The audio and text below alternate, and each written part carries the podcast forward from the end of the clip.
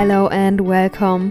This is Christmas Mind and Soul, and my name is Sophia, and I'm so happy to introduce you to Faith Strang.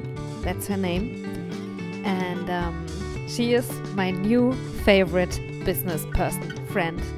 Uh, she's so amazing. I love her. It's so nice to connect with her we recorded a podcast episode already that will come out in January.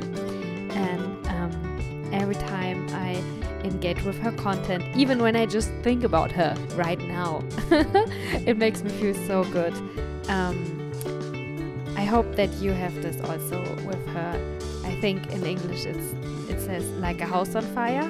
For me, it's like a house on fire when I think about faith. Um, I love her energy. I feel so good with her when I'm in contact with her, when I just think about her, or when I think about when I have been in contact with her, or when I think about how it will be to be in contact with her again, or just, yeah, thinking about what some of her words or some of her content um, did to me, to my own energy. That's all I want to say about her. I love her so much. I don't know her that well yet, but maybe we do already know each other very well. And I just feel like she's so amazing, and I'm so, so grateful that she was uh, up to join this project here, and that you guys can also get to know her if you don't know her yet. Make sure to follow her on Instagram.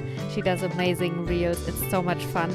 Um, I think it's really an art form to create cool and authentic reels, and she definitely knows how to do it.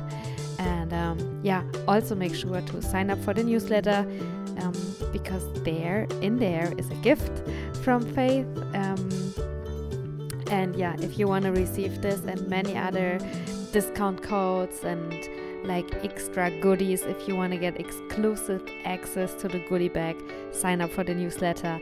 And now have a lot of fun and yeah, feel amazing with door number 19 and Faith Strang. Good morning, good afternoon, or good evening to you. My name is Faith Strang. I am a psychic healer and spiritual mentor. I work out of Los Angeles, but my community is global.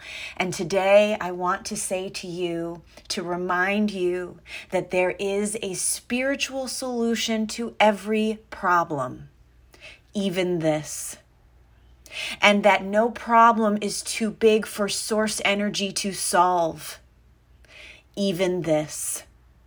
There is joy for me in this world, even now. There is gratitude for me to find, even today. And there is bliss available to me in every moment. I am so eager to feel more and more grateful to be alive at this time in history and in my soul's journey, for I know that everything in my experience is happening for my highest good and the highest good of the collective. And so it is. Be well and know how loved you are.